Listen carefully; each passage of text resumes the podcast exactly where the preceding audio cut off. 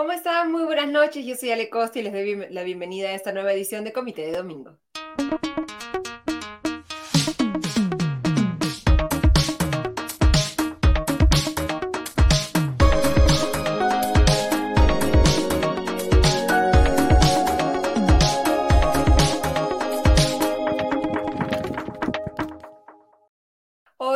Los domingos, revisaremos las noticias más importantes de la semana, empezando por el viaje del presidente eh, Pedro Castillo a Estados Unidos, acompañado de la primera dama Lilia Paredes, pese a que el Poder Judicial todavía no ha tomado una decisión sobre el pedido de la Fiscalía de ordenar el impedimento de salida del país de la primera dama por 36 meses.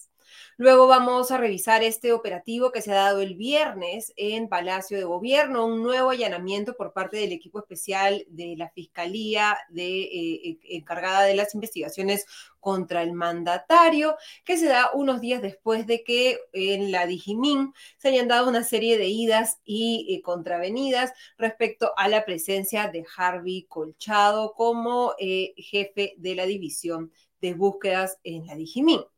Luego vamos a revisar rápidamente la decisión del Congreso de eh, declarar eh, la censura del ministro, del ahora ex ministro de Transportes y Comunicaciones y ex ministro de Vivienda, Heiner Alvarado, cuya renuncia ya ha sido aceptada hoy por el mandatario. Y también vamos a revisar con Javier Albán, abogado y politólogo, el escenario político que se abre con la elección de José Williams como presidente del Congreso. Él es parte de la bancada de Avanza País y reemplaza a Lady Camones de Alianza para el Progreso en el cargo. ¿Va a cambiar en algo el nivel de... Eh, peleas públicas entre el Ejecutivo y el Congreso mientras no se toman realmente decisiones sobre la permanencia del mandatario en el puesto. Lo vamos a ver con Javier Albán. Y finalmente vamos a revisar con Elizabeth Olivares, ella es arquitecta urbanista del Colegio de Arquitectos de Lima, respecto a una interesante propuesta que ha hecho el Colegio de Arquitectos de dar una serie de ideas a los candidatos a la alcaldía metropolitana de Lima. ¿Cómo podemos mejorar la ciudad? Es algo que busca responder este informe que vamos a, revisar con Elizabeth Olivares. Antes de pasar al detalle de estas noticias, le agradecemos a nuestro auspiciador, el restaurante Limaná. En Limaná encontrarás comida deliciosa y natural elaborada con superfoods. Ven y disfruta de un ambiente único en el corazón de San Isidro. Limaná ofrece una amplia variedad de deliciosos platos con opciones keto, paleo, veganos y vegetarianos que estamos seguros te sorprenderán. Empezamos revisando el viaje del presidente Pedro Castillo. Recordemos, el Congreso le había negado a Castillo la posibilidad de viajar para la ceremonia de asunción de la toma de mando de Gustavo Petro en Colombia, pero para ir a la Asamblea General de la Organización de las Naciones Unidas y a la cumbre sobre la transformación de la educación, el Congreso decidió aprobar el viaje por 69 votos a favor, 43 en contra y una abstención. El argumento de los que votaron a favor era que ya se había programado la presencia de Castillo y por lo tanto su ausencia y podía debilitar las relaciones internacionales del país. Y eh, los que estaban en contra más bien señalaban que Pedro Castillo no debería salir del país en medio de las investigaciones de la Fiscalía en su contra. Se dividió entonces el Congreso, las bancadas de Perú Libre, el Bloque Magisterial, Cambio Democrático, Integridad y Desarrollo votaron a favor del viaje y grupos como Fuerza Popular, Renovación Popular y Avanza País más bien se opusieron a esta decisión. El presidente ha viajado con la primera dama, Lilia Paredes, en un contexto en el que está en suspenso todavía la decisión del Poder Judicial respecto al pedido de la Fiscalía de la Nación del impedimento de salida del país de la primera dama por 36 meses.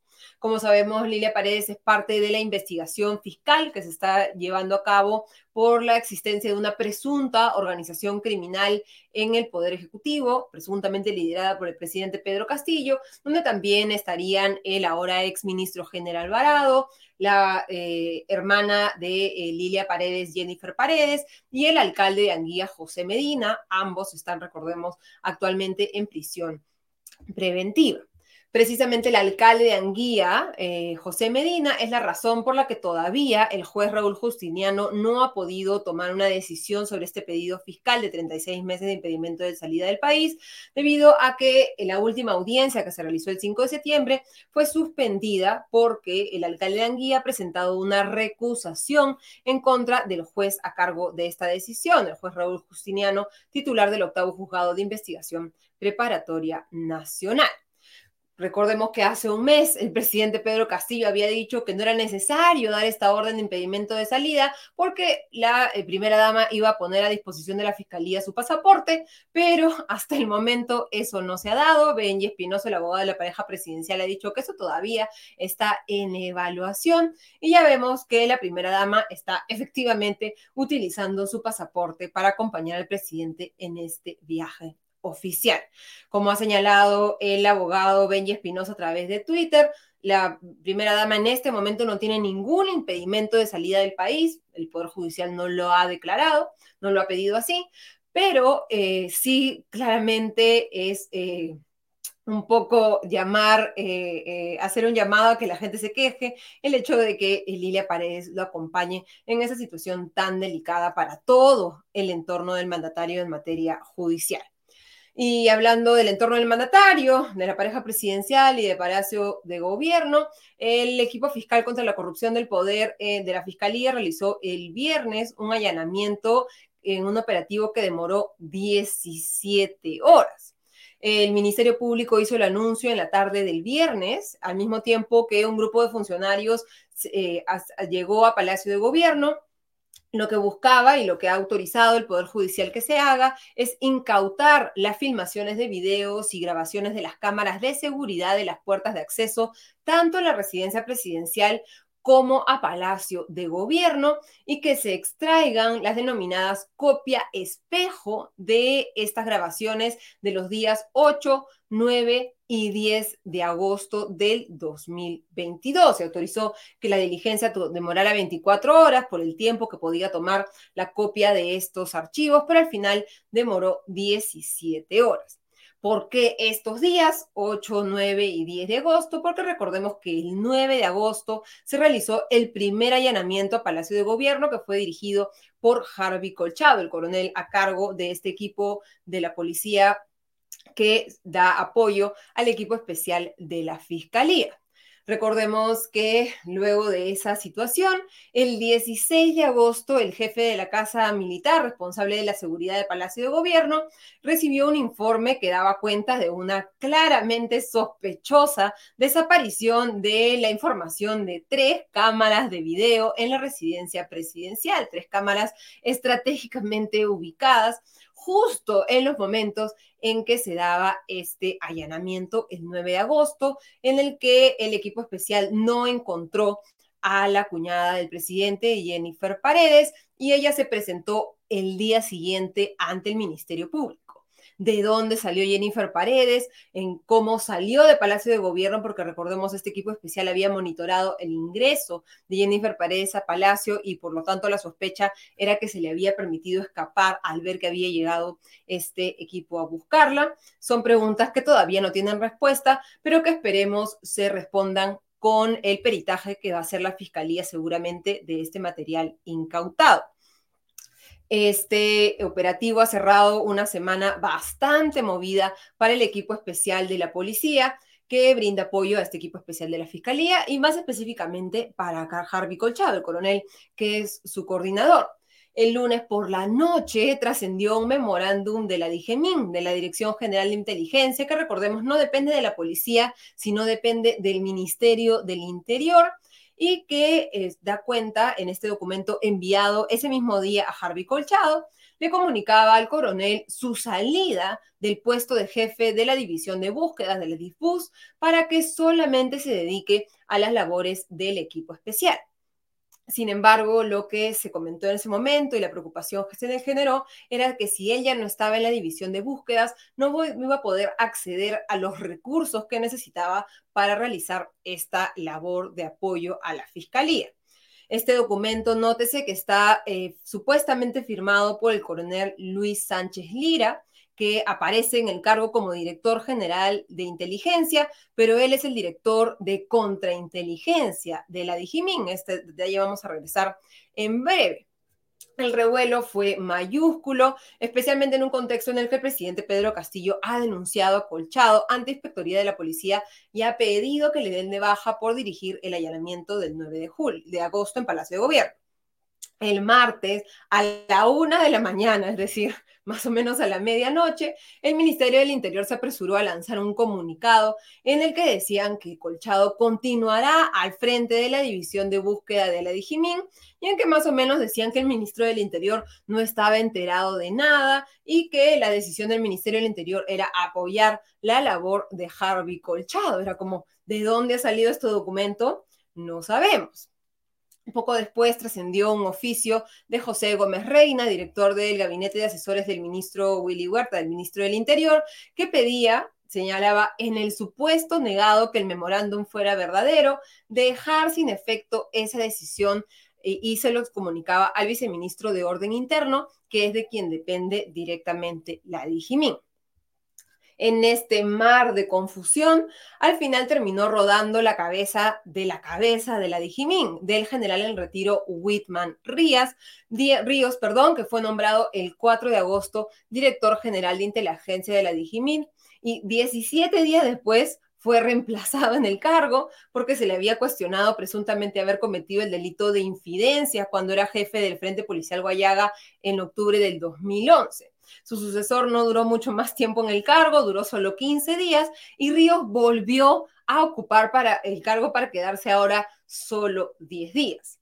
Ahora, increíblemente, el ministro Huerta va a tener que buscar y nombrar al décimo jefe de la Dijimín en lo que va del gobierno de Castillo. Así de complicado es liderar esta división general de inteligencia del ministerio.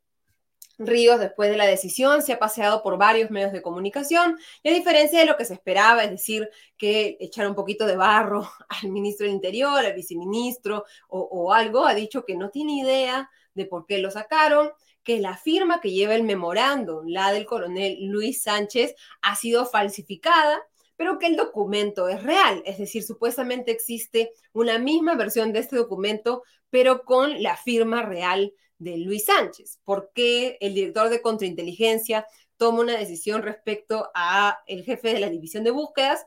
Es una de las varias preguntas que se van a tener que resolver. Y lo que ha dicho Ríos es que no ha habido ninguna búsqueda de limitar el accionar de Colchado ni de su equipo dentro de la Dijimín. Entre las varias cosas por aclarar es, nuevamente, por qué aparece la firma del coronel Sánchez, que sigue en su puesto, y no la de Whitman Ríos, el jefe de la Dijimín, quien dio la orden de retirar al colchado de la división de búsqueda, cómo es que se le ocurrió a Luis Sánchez declararlo, y cómo se toma una decisión así sin conocimiento, al menos del viceministro y con mayor razón del ministro del Interior. Tanto Ríos como Sánchez, recordemos, fueron nombrados por Willy Huerta. Y otra duda que se suma es que Sánchez Lira se reunió el 2 de noviembre durante tres horas con el presidente Pedro Castillo, que es el director de contrainteligencia, reuniéndose con el mandatario. Es otra de las preguntas abiertas. En todo este contexto, el coronel Harvey Colchado ha presentado una acción de amparo contra el presidente Castillo, contra el ministro Huerta y contra otros, disponiendo que cese de la amenaza por vulneración de sus derechos fundamentales como el libre desarrollo de la personalidad y la dignidad, entre otros, y que se le ordene al mandatario, que el Poder Judicial le ordene al mandatario abstenerse de continuar con actos intimidatorios en su contra a través de estas denuncias formuladas contra Colchado. Y eh, pasando al siguiente tema, el exministro de Transportes y Comunicaciones fue censurado, Heiner Alvarado, por 94 votos a favor, incluyendo varios votos del oficialismo, 14 en contra y 8 abstenciones. Como sabemos, Alvarado está siendo investigado por ser parte de esta presunta organización criminal liderada por el mandatario para direccionar contratos y obras públicas a favor de empresarios y líderes locales y regionales de Cajamarca que habrían apoyado la campaña electoral de Perú Libre. Uno de ellos ha sido detenido, o uno de estos supuestos ellos, ha sido detenido esta semana, Daniel Obregón, empresario que financió la campaña del presidente Pedro Castillo y dueño de la empresa Parasol, que entre otras obras recibió una obra pública de más de 19 millones de soles a dedo de el alcalde de Anguía, José Medina, y también en una licitación vinculada a eh, la empresa prestadora de servicio de saneamiento Seda Juliaca por 33 millones de soles con una transferencia autorizada por el propio General Alvarado.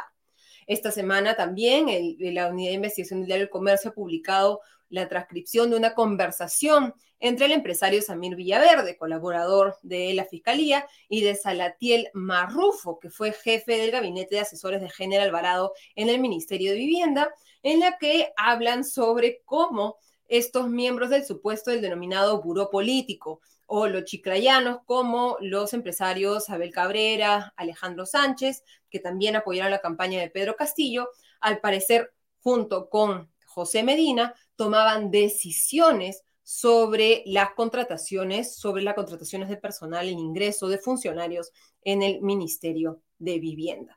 ¿Qué tenían que decir estos señores respecto a quién se contrataba o no en el Ministerio de Vivienda? Es algo más que tendrá que explicar el ahora exministro Heiner Alvarado. Y ahora pasamos a nuestra primera entrevista. Vamos a conversar con Javier Albán, abogado y politólogo, respecto a qué escenario, qué podemos esperar de que resulte de este cambio bastante eh, convulsionado de la salida de Lady Camones de Alianza para el Progreso de la Presidencia del Congreso y el ingreso de José Williams de Avanza País. ¿Cómo estás, eh, Javier? Muy buenas noches y bienvenido a Comité de Domingo. Hola Ale, ¿qué tal? Buenas noches. Gracias por invitarme. Hemos visto esta, bueno, en realidad no hemos visto esta primera reunión entre el presidente Pedro Castillo y el presidente del Congreso, eh, José Williams, ex eh, general en retiro del ejército peruano, ¿no? Eh, dirigió el, operativo Chavín de Huántar, digamos, es un, un militar en retiro que, es un poco más moderado, creo que a lo que nos tienen acostumbrados otros militares en, retiro en la política. Eh, no hemos visto ni una sola foto de esta reunión, a diferencia de lo que sucedería normalmente en la que una reunión protocolar se toma al menos una fotografía y o, presidencia o el Congreso la revelan. Y lo que hemos sabido de lo que se discutió lo tenemos de oídas, ¿no? De los terceros que estuvieron en ella y que dan incluso versiones eh, contradictorias después de esta semana en la que hemos tenido una censura a General Alvarado, en la que se evalúa censurar a Willy Huerta, ¿sientes que va a haber algún cambio respecto a cuál es el tono, el color y, la intensidad de, la reunión, de las relaciones entre el Congreso y el Ejecutivo? ¿O vamos a ver un poco, un poco más de lo mismo? Em, me parece que el escenario em, ahora con Williams es un poco peor para el Ejecutivo Em, en cuanto a su esperanza de no llevarse conflictivamente, ¿no? Em, digamos que con Camones tenían algún tipo de cercanía un poco mayor, eh, por lo menos comparativamente con lo que es Williams, ¿no? Eh, ahora, no cambia tampoco demasiado el escenario con respecto a cosas como la posibilidad de conseguir votos para la vacancia, ¿no? Williams fue elegido con 67 votos, eh, ¿no? Entonces, no, tampoco es que ha, agrupado a un, a un, bloque demasiado más grande. Em, o, de 87, que es lo que se necesitaría para una eventual vacancia. Exacto, ¿no? Si hubiese sido elegido por una cantidad como esa, ¿no? Es, de repente ese hubiese sido una señal interesante, pero no, no fue así. Em, ahora, lo que, o sea, yo creo que es ligeramente peor para el Ejecutivo, ligeramente eh, peor para el, digamos, em, la, posibilidad del Ejecutivo de llevarse bien con el Parlamento, pero tampoco es que vaya a cambiar demasiado, como te digo, en esta, por este otro lado, ¿no? Por el lado de, a ver si es que la oposición se va a poder poner de acuerdo para un adelanto de elección, es un poco...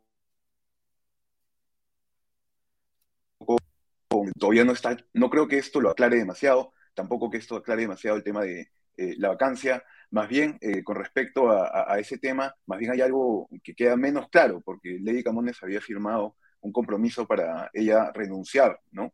En caso hubiese una vacancia, pero ahora, eh, bueno, en el caso de Williams, él no lo ha dejado claro en todo caso, ¿no? Tampoco es que ha afirmado que de todas maneras se parece, pero, eh, pero bueno, hay más incertidumbre. eso es, y eso es bastante interesante, ¿no? O sea, Lady Camones sí consideró que era una señal política positiva, ¿no? Firmar un compromiso de esta naturaleza en un contexto en el que hemos visto en situaciones anteriores de vacancia que hay un, que digamos, el, que queda de presidente no está en el, en el pues, punto político más cómodo, digamos, ¿no? En el asiento más, más sencillo de, manejar y que al menos para la, estrategia de Lady Camones era mejor decir, no, yo doy un paso al costado y luego, luego vemos.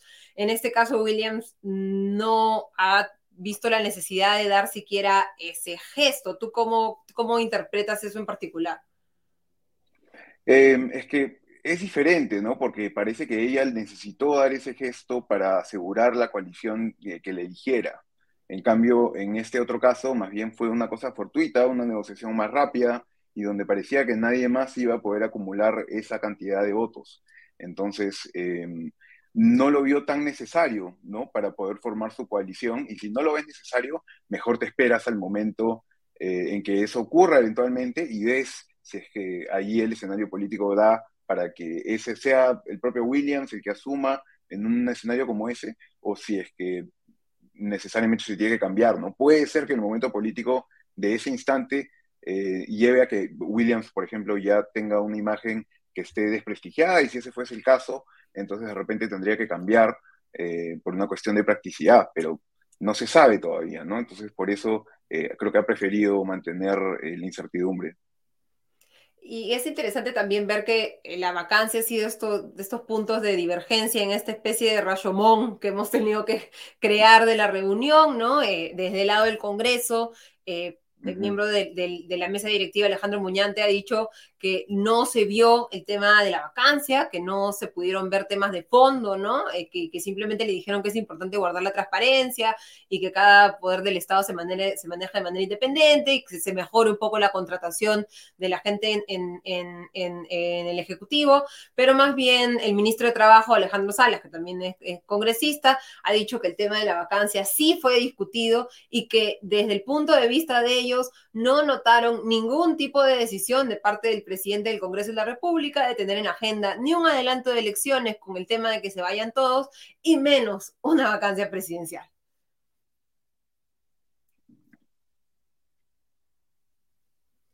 En esta, como digamos. Te perdí la última parte, la última partecita. Sí, no sé si mi conexión es a mano la, la, tuya, pero eh, lo, que, lo, que decía Salas es que de la reunión ellos han visto que no hay, no está en la agenda del presidente del Congreso de la República ni un adelanto de elecciones, ni menos una vacancia presidencial. Alejandro Salas, claro que hay que creerle más o menos un 20% de lo que dice, ¿no? Porque, digamos, su discurso siempre está dedicado a ser esta especie de escudero del Ejecutivo, pero, eh, digamos, con estas eh, eh, declaraciones contradictorias, ¿Qué, podemos, ¿Qué conclusiones podemos sacar o de también de las primeras declaraciones de Williams? ¿Qué conclusiones podemos sacar sobre su posición respecto al adelanto o, la vacancia presidencial?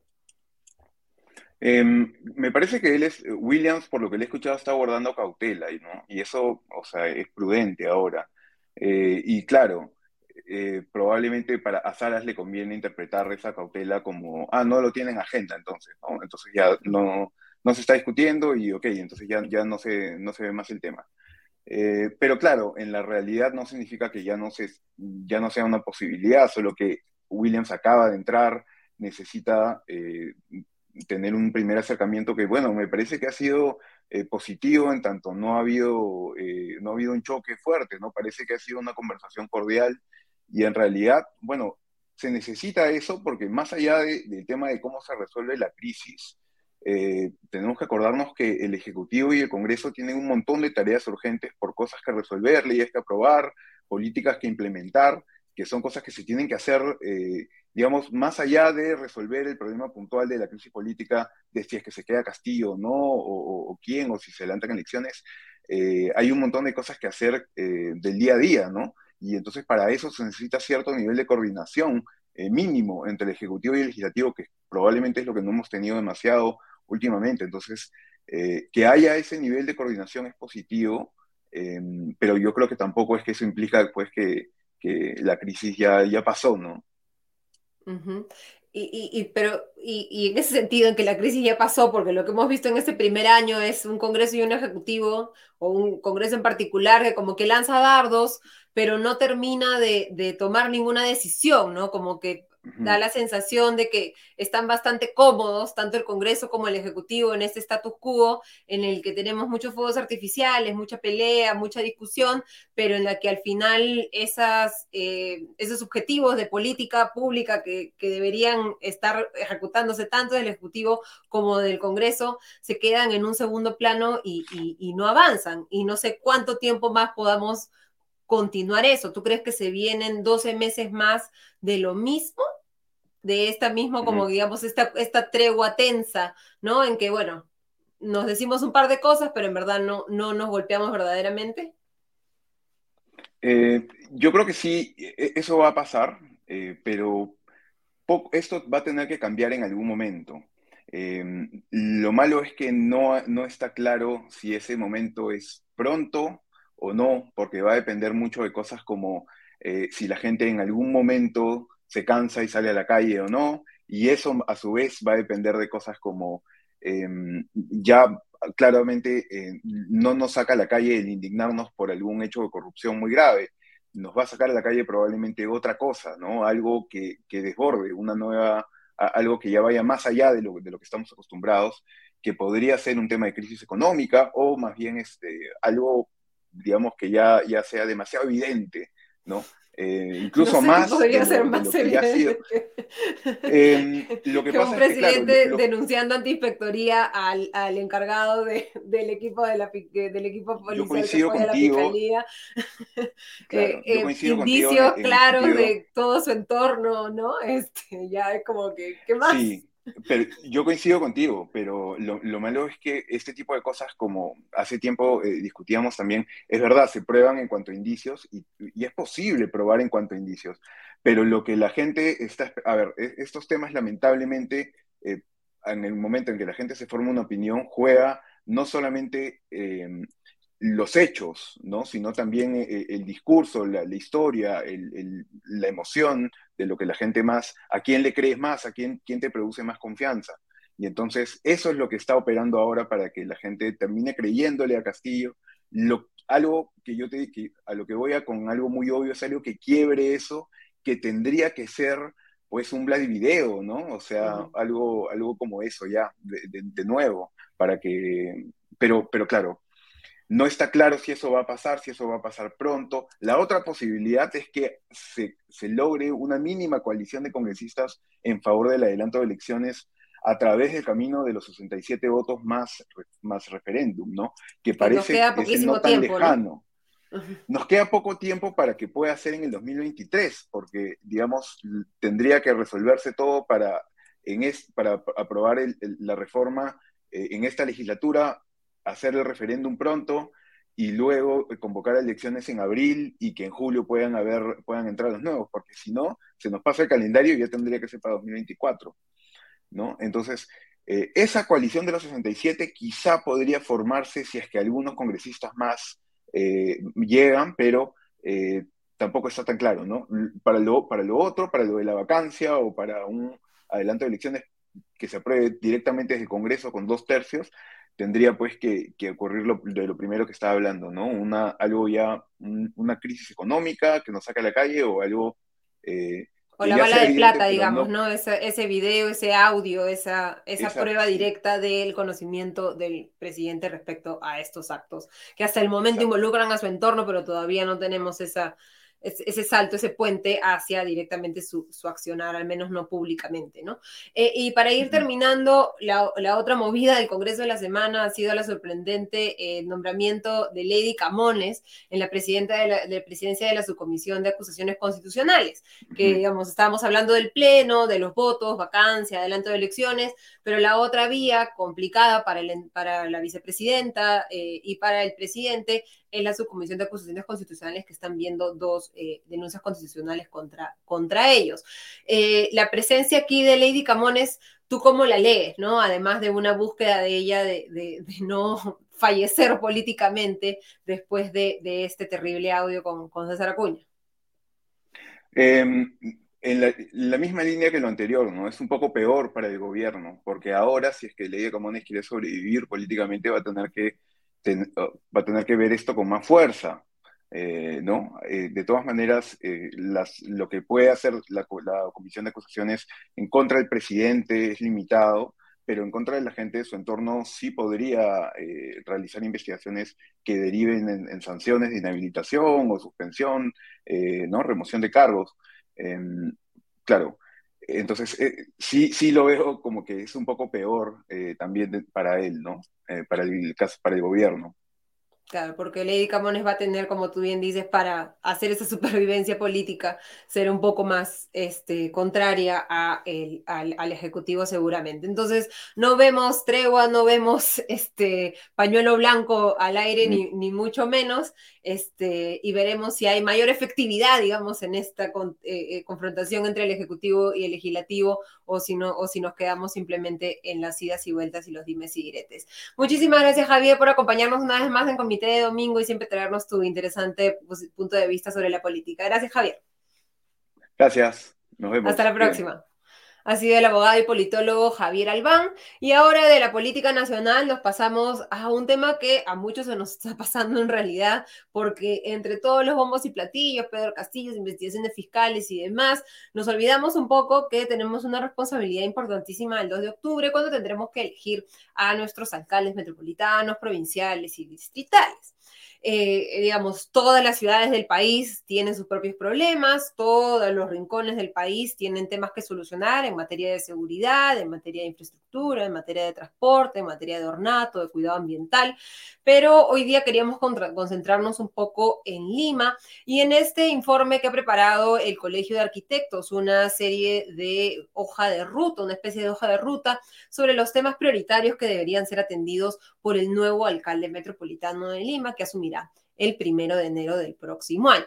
Vamos a conversar con eh, Elizabeth eh, Olivares. Ella es arquitecta urbanista del Colegio de Arquitectos de Lima, para que nos comente un poco cuáles son las ideas detrás de esta hoja de ruta y que nosotros un poco con estas propuestas podamos también filtrar y evaluar con un mayor conocimiento las propuestas que vamos a escuchar en las próximas semanas en los debates de los alcaldes a la Alcaldía Metropolitana de Lima.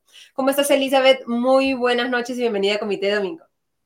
Hola, ¿qué tal? ¿Cómo están? Buenas noches. Muchas gracias por la invitación. Eh, cuéntanos un poco, eh, y en líneas generales, ese es un informe bastante extenso de unas más de 80, 80 páginas, un poco cuál ha sido la motivación detrás de la elaboración de este documento y cuáles son un poco las líneas sobre las cuales deberían ir las principales propuestas que hagan nuestros eh, candidatos a la alcaldía metropolitana de Lima. Sí, efectivamente, bueno, como tú nos comentabas, eh, nos encontramos pues en un momento vital para las ciudades del país, ¿no? Y en concreto en Lima, pues cada, al final cada elección municipal pues es un momento en donde todos deberíamos sentarnos a imaginar cómo queremos que sean nuestras ciudades, ¿no? Recordemos que la planificación urbana es una competencia delegada a los gobiernos locales. Entonces, el, el alcalde electo va a ser el máximo responsable eh, va a tener una tremenda responsabilidad a la hora de liderar un proceso que haga de Lima una mejor ciudad, una ciudad más sostenible, mejor conectada, con, mejores servicios.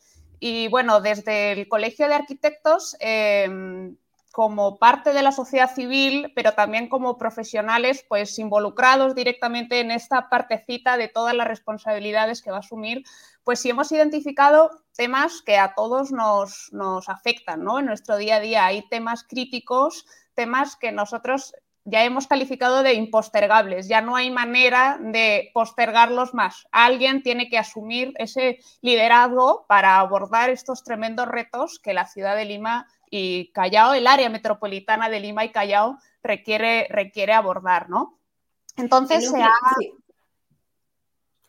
no sé si podemos ir revisando como que estos tres ejes que, ustedes han con un, con un, equipo multidisciplinar de arquitectos, pero también con otros eh, especialistas, ingenieros, abogados, periodistas. Se ha generado un equipo transdisciplinar que también ha incorporado representantes de la sociedad civil y se ha estructurado un documento que ha organizado eh, a través de distintas mesas de trabajo, se ha organizado eh, como tres ejes, ¿no? El primero de los ejes aborda, eh, bueno, sea, de alguna manera sea de la ciudad distante a la ciudad a mano, ¿no? Aborda cómo ese, ese crecimiento de Lima, ¿no? Ha crecido como una mancha de aceite eh, la mayor parte de la ciudad ha crecido con una muy baja densidad, lotes pequeños de dos o tres alturas y al final este modelo de crecimiento pues tiene varios inconvenientes. ¿no? El primero es que esa gran extensión resulta tremendamente difícil de conectar porque esos ejes de, de transporte que se están implementando con mucho esfuerzo al final abastecen a poca población por esa baja densidad. Entonces, esta difícil conectividad pues genera que muchos limeños y chalacos se vean obligados a pasar mucho tiempo de su día en largos trayectos, dedicamos mucho tiempo de nuestro día a muchos trayectos de larga, de larga, de larga distancia. Entonces, eh, además, esa gran extensión genera que sea muy difícil abastecer de servicios, de equipamientos y además nos estamos quedando sin suelos precisamente para todos esos equipamientos y esos nuevos espacios verdes, parques que la ciudad sabemos que requiere, ¿no? Entonces, tenemos que empezar a pensar en cómo crecemos hacia adentro, ¿no? Tenemos, necesitamos crecer en, generar una ciudad más compacta pero eh, incrementar la densidad, pero no pedacito a pedacito, de forma que de repente uno va por la ciudad y ve un gran edificio, sino necesitamos de hacerlo de una forma integral, en donde haya también haya un crecimiento de densidad, pero también nos permita incorporar equipamientos, espacios públicos, que la ciudad empiece a pensar cómo puede crecer de una forma más compacta, pero incorporando todas esas brechas de servicios y de equipamientos y de espacios públicos que todos sabemos y vemos en nuestra día a día que necesitamos. ¿Y eso cómo se podría hacer desde la alcaldía, digamos? O sea, ¿qué, ¿qué, propuestas específicas deberíamos poder estar escuchando de los alcaldes? ¿Cambios en zonificación? Eh, eh, ¿Programas de vivienda eh, social? ¿Qué, qué, cuál es, ¿Cómo se aterriza este objetivo en, en al menos unas tres propuestas concretas?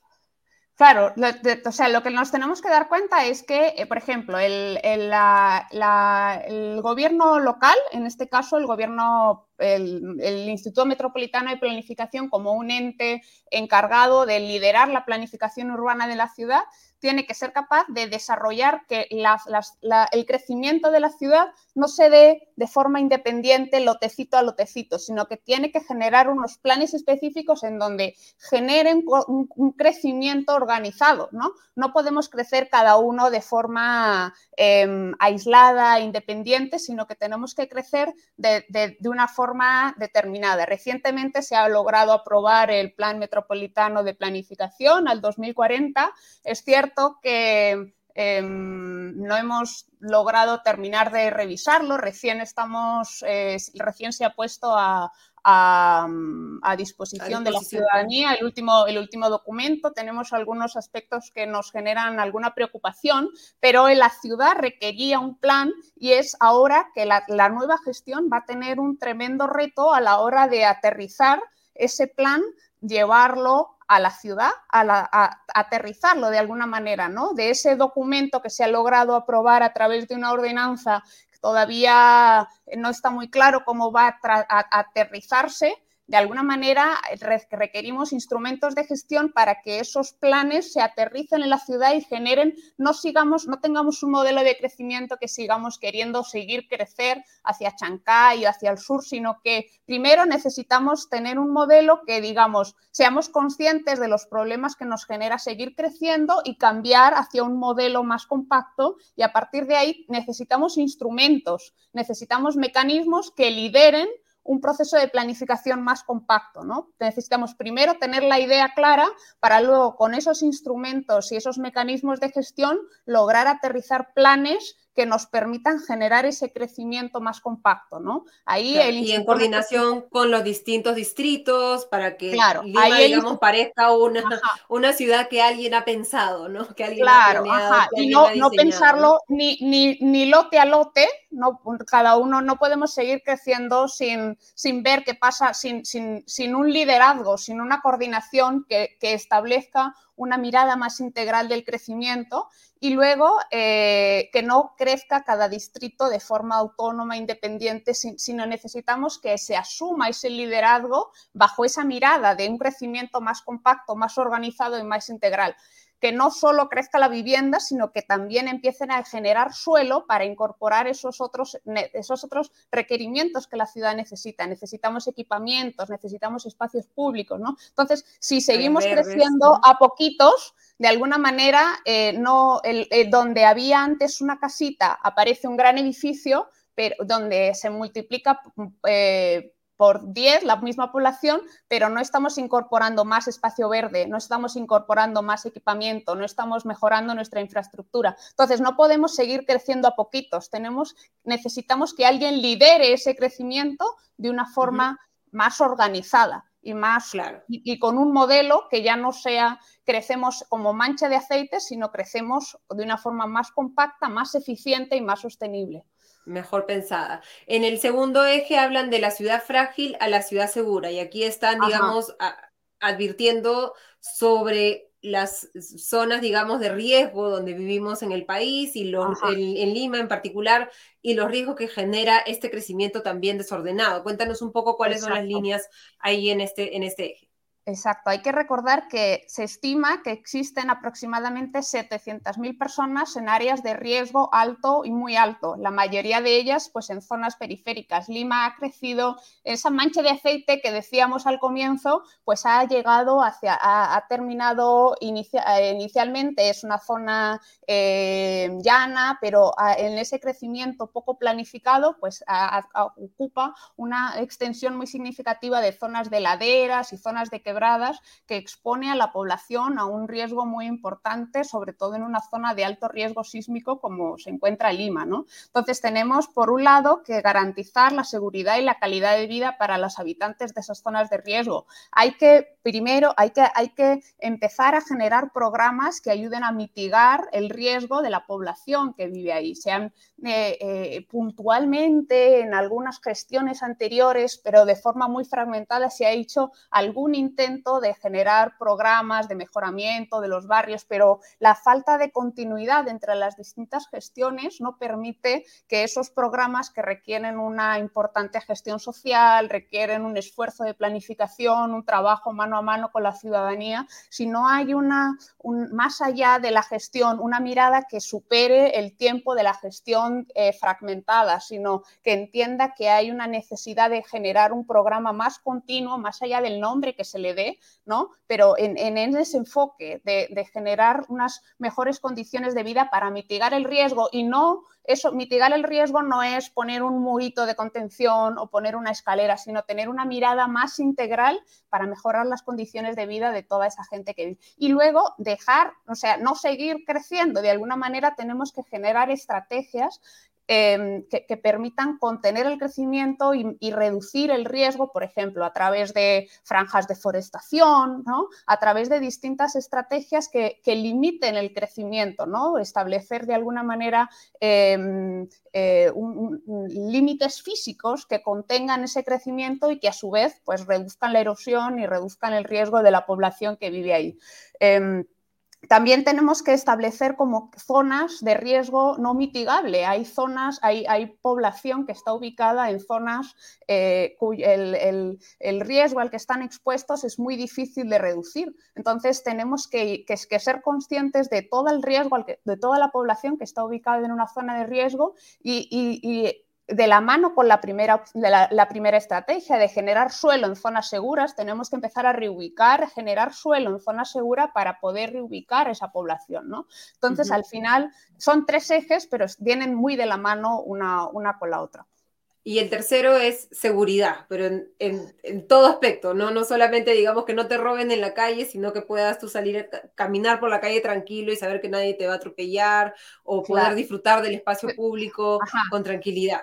Exacto, está, muy de la mano con la, ciudad con vida, se ha llamado, pero bien, está muy de la mano de la puesta en valor del espacio público, ¿no? De que sea un espacio público que, que ponga en valor las calles, ya no las calles como, como pistas y veredas, ¿no? Hay muchas veces que vemos un proyecto, ¿no? Se ha hecho un mejoramiento de la calle y al final que es la pista y eh, una losa de, de asfalto, la pista y la vereda. La, calle es mucho más que una pista y una vereda, ¿no? Es un espacio desde lo social, desde la movilidad, desde lo ecológico. Tenemos, hay muchas, muchas, muchas dimensiones que la calle como espacio público, los parques como espacios públicos, la, puesta en valor de estos espacios de encuentro de la ciudadanía que nos permite encontrarnos los unos con los otros y generar ese encuentro social que, es uno de los principales pilares para para, este, este, este cambio que vemos, ¿no? De la ciudad con miedo a la ciudad con vida, de la mano de esa puesta en valor, que ya no sean espacios públicos enrejados, eh, con muros, sino que sean unos espacios de encuentro y eh, ciudadano y que nos, nos conecten como sociedad. Ustedes le han presentado este, esta hoja de ruta a los candidatos. Algunos de ellos o varios de ellos han demostrado interés, han querido aprender más, los han puesto en contacto con eh, eh, sus, eh, digamos, los encargados del diseño de, las propuestas de campaña. ¿Qué recibimiento han encontrado? ¿Sienten un poco que, están arando en el desierto con este tipo de, propuestas en un contexto en que más bien los candidatos están, parecen estar en otra? Bueno, los, fueron los candidatos, hubo una mesa de trabajo eh, el, viernes, el viernes en la mañana hubo una mesa de trabajo a la cual fueron invitados todos los candidatos, eh, fueron algunos candidatos, otros delegaron en su equipo técnico, em, todos han recibido em, de alguna manera em, con, buenos, ah, todos han tenido buenas palabras hacia el documento, pero sí creemos de alguna manera que hay que verlo a partir del día después de la elección, ¿no? Hay que, digamos, en la, semana antes de la elección, pues sí sabemos que en un periodo preelectoral, de, momento, em, em, sí sentimos que hay una conciencia de, de, la importancia que debería tener, aunque nos hubiera gustado que no fuera tanto a raíz de nuestro documento, sino que en verdad el debate urbano tuviera un peso desde la demanda ciudadana, desde las encuestas desde los debates, desde distintos puntos, consideramos que debería ser un tema crucial, que deberían estar los periodistas preguntando, la ciudadanía exigiendo, ¿no? Y que fuera un, espacio importante dentro de los programas de cada uno de ellos, ¿no? En todo caso, si lo que nosotros hemos presentado pues contribuye a sembrar que, poco a poco sea un debate, un, tema importante en el debate, pues creemos que, ya será un primer paso, ¿no? Y a partir de ahí, pues eh, el Colegio de Arquitectos pues quedará de alguna manera a disposición del alcalde que, que, finalmente sea elegido. O alcaldesa. sí, alcalde o alcaldesa que finalmente sea elegido para poner, al fin y al cabo, los retos de Lima son son mm, de, tan, de, una envergadura tal que requiere al final la suma y los esfuerzos de, todos, ¿no? Desde la sociedad civil, desde la academia, desde el... Entonces, eh, es verdad que, pero, pero sí hace falta un alcalde que se compre el pleito de alguna manera, que entienda la complejidad, que asuma la responsabilidad y que lidere el proceso, ¿no? Es verdad que además el alcalde de Lima no tiene a lo mejor todas las competencias muchas veces que están delegados o bien al gobierno nacional o bien a los gobiernos distritales, pero necesitamos a alguien que lidere el proceso, alguien que políticamente entienda la complejidad que eso requiera, que, que, que, invite a los actores que tienen las distintas competencias y, que, y que, genere más allá, nosotros decíamos el viernes, esto está más allá de las divergencias políticas que puedan tener los distintos partidos. O sea, esto hace Porque se trata del, bienestar de la gente, de la vida. hace falta un pacto técnico que se entienda que esto ya, o sea, el riesgo de la población que está en laderas da igual que seas o de izquierda de derechas, de arriba, de abajo, eh, da igual, o sea, es algo que, tú como responsable de la ciudad, o sea, es, importante que, se entienda esa, esa responsabilidad, ¿no? Al final, el, eres el alcalde metropolitano es el máximo responsable en temas de planificación urbana y, en es, y, no de construir una losa, de, no, no, de la planificación integral de la ciudad con todo lo que ello implica, ¿no? Entonces, eh, que, que entienda esa complejidad y que asuma un, liderazgo político en ese proceso tan complejo en donde el Colegio de Arquitectos pues siempre estará a disposición de sumar eh, desde, su, desde su expertise y seguro que con otros profesionales eh, todos em, sumando logramos que Lima sea una mejor ciudad para todos. Sí, claramente. Y un poco en, concordancia, la semana pasada conversábamos con Lima cómo vamos y creo que el punto de contacto y de, y de confluencia es que ese alcalde tiene que ser un coordinador, un líder, alguien que pueda encontrar puntos en común con todos los otros distintos alcaldes y que se pueda armar un plan conjunto para que Lima sea una ciudad mucho más vivible. Muchísimas gracias, Elizabeth Olivares, arquitecta urbanista del Colegio de Arquitectos de Lima. Muchísimas gracias por esta iniciativa, lo felicitamos de verdad, es lo que se necesita desde el lado de, los expertos y esperemos que quien salga elegido el, 2 de octubre pueda eh, aplicar esta y otras soluciones técnicas importantes, retadoras, por supuesto, pero indispensables y, como dicen ustedes, impostergables para hacer la ciudad más vivible. Muchas gracias, Elizabeth. Gracias a ustedes. Hasta luego. Y ahora, sin más dilación, pasamos a su sección favorita, Meme Realidad, con Mateus Calderón. Adelante, Mateus. Gracias por el pase a la costa. Aquí Mateus Calderón, buenas noches y bienvenidos y bienvenidas a Meme Realidad, su mini sección favorita en su dominical favorito comité. De domingo, acompáñenme a revisar las noticias más graciosas, más curiosas o más saltantes eh, del acontecer nacional e internacional, siempre con una dosis de sano humor. Esas noticias que nos confirman que en el Perú la realidad es más, mucho más graciosa y extraña que los memes. Comenzamos con nuestra sección electoral. Las elecciones a la alcaldía de la Municipalidad Metropolitana de Lima están cada vez más cerca y todo parece indicar que con los candidatos que tenemos, TikTok fue simplemente un error. Empecemos con la última propaganda de Daniel Urresti de Podemos Perú, candidato en primer lugar en las encuestas.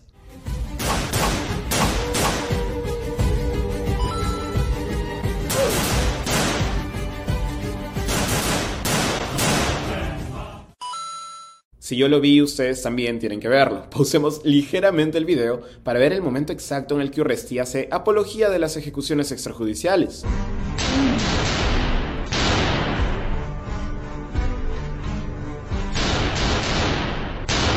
Esto viniendo de un candidato que tiene un juicio abierto por el asesinato del periodista yacuchano Hugo Bustíos en 1988. El periodista Ricardo León en Twitter ha recordado además que Urresti fue ministro del Interior mientras operaron verdaderos escuadrones de la muerte, esto es, grupos de ejecuciones extrajudiciales al interior de la policía. Al parecer el video resultó tan revelador que el candidato tuvo que sacarlo de las redes sociales de Podemos Perú verdaderamente de terror. El que va en segundo lugar en las encuestas, Rafael López Aliaga, no se queda atrás. El candidato de Renovación Popular ha hecho una propaganda en el que utiliza de fondo un rap pituco de TikTok. Oh, si ese huevón no tiene un bobo, seguro es de media, ya no me interesa. Brother, chill, López Aliaga, mejor candidato, me voy a Miami todos los fines. Esto, viniendo del tipo que pidió respuesta por alusión cuando Daniel Urresti dijo la palabra cerdo en el pasado debate. No hay ninguna ciudad que tenga Delincuencia cerdo, perdón, cero. Yo pido mi derecho de alusión. ¿Va a utilizar el minuto de visión o va a utilizar sus 30, segundos. de alusión. Adelante. Los, pido porque está en el reglamento. adelante. Adelante. Definitivamente los debates fueron un error. De hecho, Lima parece que fue un error. Y para concluir la triada del cringe, George Forsyth, tercero en las encuestas, apeló a un público particular durante su campaña en redes. Hola queridos amigos de la comunidad Otaku de Lima. Ya saben, este 2 de octubre hay que marcar el cocoro de Somos Perú para luchar contra todos los Akazukis infiltrados en nuestra hermosa ciudad. Efectivamente, Akatsukis infiltrados. Forsyth también ha apelado a la comunidad K-pop. La pregunta es, por supuesto, ¿cuál será su bias?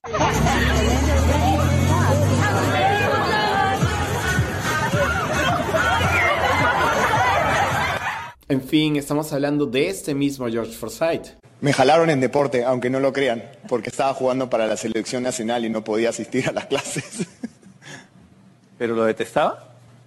No, lo amo. El deporte es lo más grande que hay. Por eso, ¿cuál es el curso que más detestaba en el colegio? Se acabó el minuto. Sin comentarios. Todo es absolutamente gracioso. Y pasando a la política congresal, la cuestionada legisladora y exalcaldesa de La Perla, Patricia Chirinos, es increpada por el periodista René Gastelumendi y reacciona de este modo. Lo único que les puedo decir es que soy la única ex autoridad chalaca sin denuncias, sin procesos y sin investigaciones. Bueno, quizás eso tiene que ver con que ya todos sabemos lo que le pasó al último que la denunció públicamente, quizás por eso no tiene denuncias. En el Callao mi hermano denunció una red de corrupción hace muchos, años y de ahí personajes lo utilizaron a mi hermano para hacer campaña. Entre ellos fue la señora Pati Chirino, el señor Félix Moreno. Directamente les digo así a usted, Félix Moreno, señora Pati Chirino, señor Rogelio Canche, lo denuncio directamente por hacerles intelectuales de la muerte de mi hermano, haber contratado a sicarios, mafias que hay acá en el Callao y crear un narco distrito y provincia. Y en la sección Imagínate vivir en Suiza y perderte de esto. En Perú, Ociptel anunció esta semana la detección de 400.000 líneas celulares con nombres falsos. Entre los nombres falsos aparece uno muy peculiar. Johnny, la gente está muy loca. Sin duda alguna lo está. En Estados Unidos, el último gran escándalo del ajedrez involucra una increíble teoría de conspiración. Todo empezó cuando el actual número uno, Magnus Carlsen, fue sorpresivamente derrotado en la Sinky Field Cup por el joven maestro Hans Niemann. Niemann sostiene un historial de haber hecho trampa al menos en dos ocasiones y ha negado, en esta ocasión, cualquier intento de saltarse las reglas. Pero el Internet no perdona y dio su veredicto. Niemann habría hecho trampa, con perlas anales vibradoras que le indicaban al ajedrecista el próximo movimiento a hacer. Sin duda, una vez más, Johnny, la gente está muy loca. Eso ha sido todo por hoy, volveremos el próximo domingo con más humor y más memes. De vuelta contigo, Ale Costa. Ay, gracias Mateus por hacernos reír. Y hoy vamos a tener Mateus por cuenta doble, porque Diego Salazar nos va a acompañar hoy en tiempo eh, real. Le mandamos un saludo desde acá. Retomaremos, regresará el próximo domingo. Pero Mateus es el que se ha expuesto hoy el, eh, a los dominicales y nos trae cuáles son las pepas que tenemos que conocer de estos programas. ¿Cómo estás, Mateus? Muy buenas noches y bienvenido a la otra sección en tiempo real.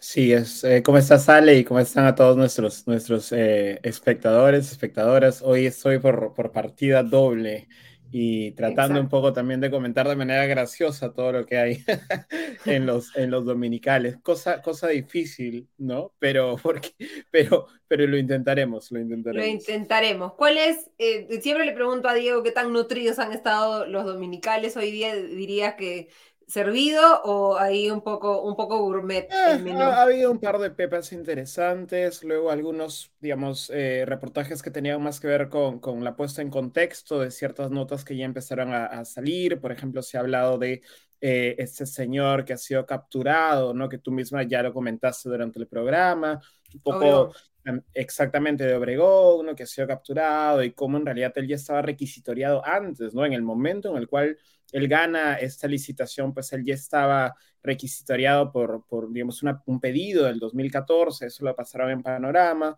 eh, luego algo de contexto sobre otros candidatos, creo que sin duda lo más importante y, hoy diríamos en el lenguaje que a veces utiliza Diego Salazar, pues eh, se han metido dos goles, eh, punto final, ¿no? ha ganado el partido de los, de los dominicales, punto final, con un par de notas bastante interesantes.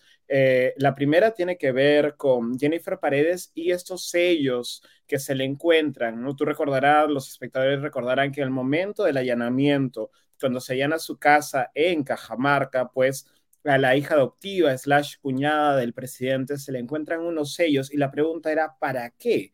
¿No? Y finalmente lo que ha hecho una vez más Latina, ¿no? La, la, la unidad de investigación de Latina es encontrar eh, la utilidad de esos sellos, cómo se insertan en realidad en la, hipótesis fiscal, ¿no? La hipótesis fiscal que, una vez más, recordando, es que Jennifer Paredes era una suerte de lobista que iba ofreciendo obras a, a las municipalidades.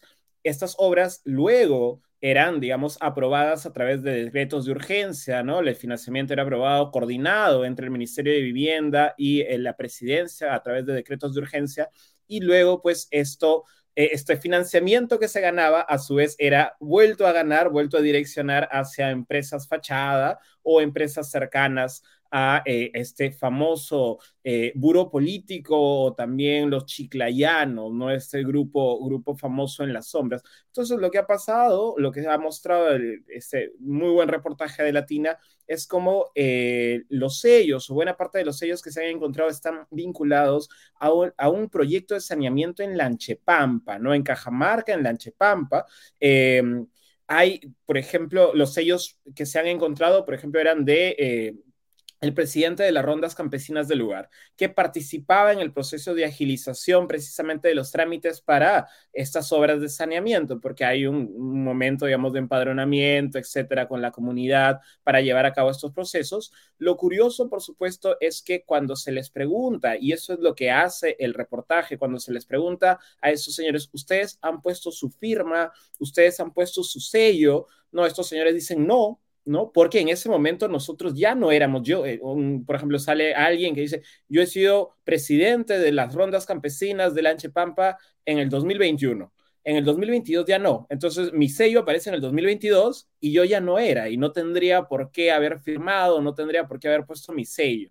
Y una vez más, lo interesante o la pepa de todo esto es que ellos ya habían sostenido una conversación precisamente con eh, Jennifer Paredes, donde Jennifer Paredes utiliza una, una excusa muy curiosa, ¿no? Les dice, sus sellos están gastados, dénmelos para poder sacarles copia, ¿no? Este, y se los devuelvo, digamos, bien hechos, y nunca les devuelve estos sellos. Entonces ella se queda con los sellos este, nuevos, digamos, y lo que les da son estos sellos viejitos gastados. Por eso es que eh, a ella se le encuentra un montón de sellos, no solamente de estas autoridades locales, sino de otras más, ¿no? Entonces, una vez más, esto alimenta, ¿no? O eh, va en la dirección de la hipótesis fiscal, ¿no? Es decir, Jennifer Paredes, como esta viste que además agilizaba eh, los trámites. Un, una cosita más, solamente como agregado, es que ella visita la Anchepampa junto con Espino, junto con Hugo Espino, ¿no? Lo mismo que había pasado antes. Exactamente, lo mismo que había pasado antes en, eh, en otro lugar, si tú recuerdas, de hecho este caso se dispara en el momento, ¿no? En el que hay este video, ¿no? Donde sale Jennifer Paredes con el chaleco de eh, Espino Constructores, etcétera, etcétera, ¿no? Entonces, digamos que allí estamos viendo un patrón que eh, una vez más alimenta o se mueve en la dirección de la tesis la hipótesis de la Fiscalía de Jennifer Paredes como lo vista de una red finalmente de direccionamiento y lavado de activos. ¿no? Sí. ¿Y algo más sobre el entorno del mandatario o hemos diversificado un poco los, los temas hoy? Bueno, eso, eso es lo que sea, digamos, eso, eso es, creo que sería en cualquier caso la, la noticia más interesante. Eh, la segunda noticia que, que, llamó la atención también de, de punto final ¿no? Tenía, tenía que ver más bien con el financiamiento público, ¿no? Estatal de los partidos políticos. Recordarán los espectadores, las espectadoras que a través, digamos, de estas leyes que se pasan hace unos años, los partidos políticos que tienen representación en el Congreso, pues reciben, ¿no? Partidas de dinero proporcionales a la representación en el Congreso. Eh, y lo que ocurre, digamos, es que estas partidas, este presupuesto estatal puede ser utilizado para diferentes cosas, gastos corrientes, etcétera, etcétera, etcétera. Eh, entonces, lo que ha detectado el equipo, una vez más de Latina de investigación, son eh, varias cosas. Primero, por ejemplo, que hay ciertos partidos que utilizan el dinero, los gastos corrientes, para en realidad asignarle un sueldo a sus eh, presidentes o a sus secretarios eh, generales, ¿no? El caso más explícito es el de Perú Libre. Perú Libre le ha asignado un sueldo de casi 12.500 soles, un poquito menos, a Vladimir Cerrón, ¿no? Un sueldo bastante importante, digamos.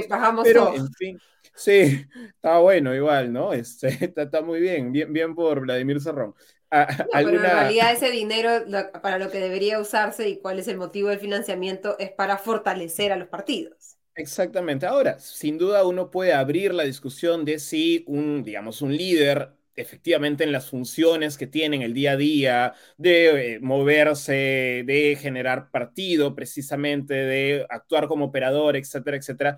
Quizás sí necesita ese nivel, digamos, de gasto, pero no sé si ponerlo pues, como sueldo o como una cosa así, ¿no? Quizás habría una forma más interesante en cualquier caso de plantearla. Lo otro, eh, y también en, en, en, Somos Perú también se le ha asignado un, un sueldo a la, a la presidenta, a la lideresa. El, otro caso que quizás sea más preocupante o en cualquier caso podría ya ser visto de, manera incluso legal es, eh, o administrativa en cualquier caso, es la asignación de dinero a, estas, a estos productos o, proyectos de asesoramiento, ¿no? Que no terminan realmente cristalizando en un objeto real, en la producción de un objeto, ¿no? Dos, dos ejemplos vinculados con renovación popular, ¿no? El primero es eh, el casi 200 mil soles, un poco más de 200 mil soles que se le paga a Julio Gagó, ¿no? Al ex congresista fujimorista Julio Gagó se le ha pagado una consultoría de 200 mil soles. Ya quisiera yo ganar una consultoría de 200 mil soles por un par de meses de coaching, ¿no? De coaching, porque además la excusa que da, o en, cualquier caso la defensa que hace...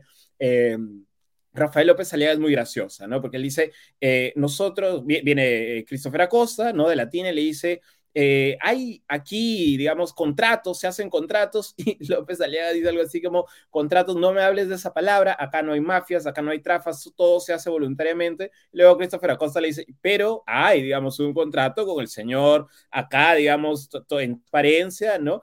Y eh, López Aliaga retruca un poco y dice, ah, no, lo que pasa es que él es un profesional, ¿no? Le estamos cobrando ah. porque es un profesional, claro, obviamente es un profesional, este, y entonces, claro, le están pagando por hacer este coaching de 200 mil y tal, ¿no? Él, dicho sea de paso, Gago es al mismo tiempo eh, jefe de campaña y está contratado como coach, eh, digo, para darle coaching. Y el otro caso, más particular todavía, Sí, bueno, multifacético como tantas funciones como las impresoras que vendía en su día, ¿no? Sé si todavía las sigue vendiendo. Pero el otro, que también es al parecer multifacético, es el productor del programa, porque hoy es sábado con Andrés, ¿no? El popular Andrés Hurtado Chibolín, que también ha recibido una consultoría de más o menos 200 mil soles, casi exactamente 200 mil soles, por hacer media training, ¿no? digamos, entrenamiento para, para salir a los medios y esto. Entonces, claro, lo curioso, y lo decía el periodista Ernesto Cabral en, en Twitter, ¿no? Es que el programa, porque hoy es sábado con Andrés, le da mucha exposición a los candidatos de renovación popular. ¿no? Entonces estamos hablando allí, o podríamos en cualquier caso sospechar de una suerte de pago, pues encubierto, ¿no? Yo te pago, yo te contrato para hacer esto, para hacer esta, entre comillas, consultoría, y luego tú me das espacio mediático en tu programa, ¿no? Entonces, la cosa no pinta bien, eh, creo que va a meritar una, una discusión mayor. No es muy transparente, por decirlo menos, ¿no? Sí, sí, eh, efectivamente, ¿no? Y, y, creo que eso va a meritar una discusión amplia sobre en qué se utilizan los, los gastos, ¿no? Eh, cómo finalmente pueden ser disfrazados o, motivar esta suerte de consultorías disfrazadas, ¿no? Eh, pactadas, etcétera, etcétera.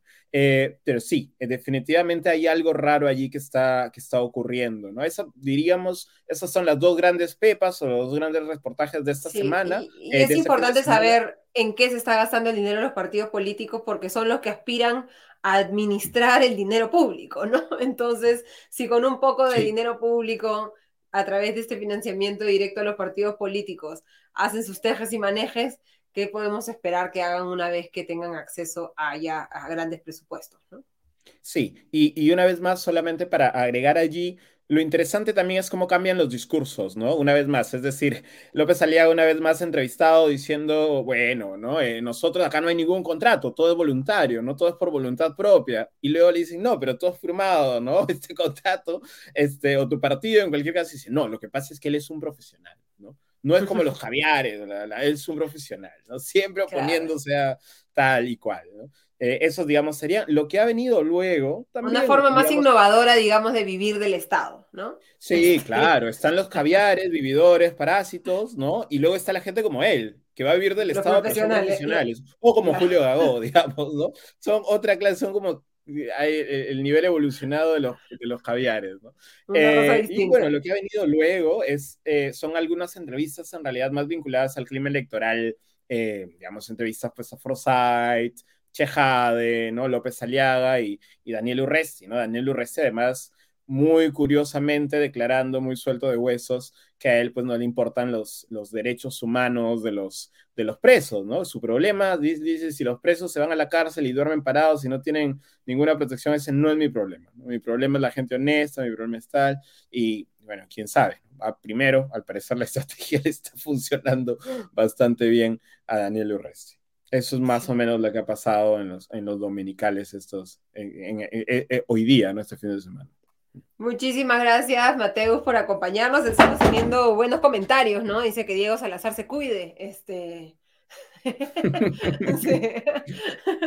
que Dios Salazar no se duerme en su Es Muy bien, tiempo real de Mateus. Muchísimas gracias, Mateus, por haber estado con nosotros por, por partida doble, doble chamba hoy. Descansa, por favor, y nos reencontramos el próximo domingo en Nueva Realidad, Mateus. Chao, cuídense.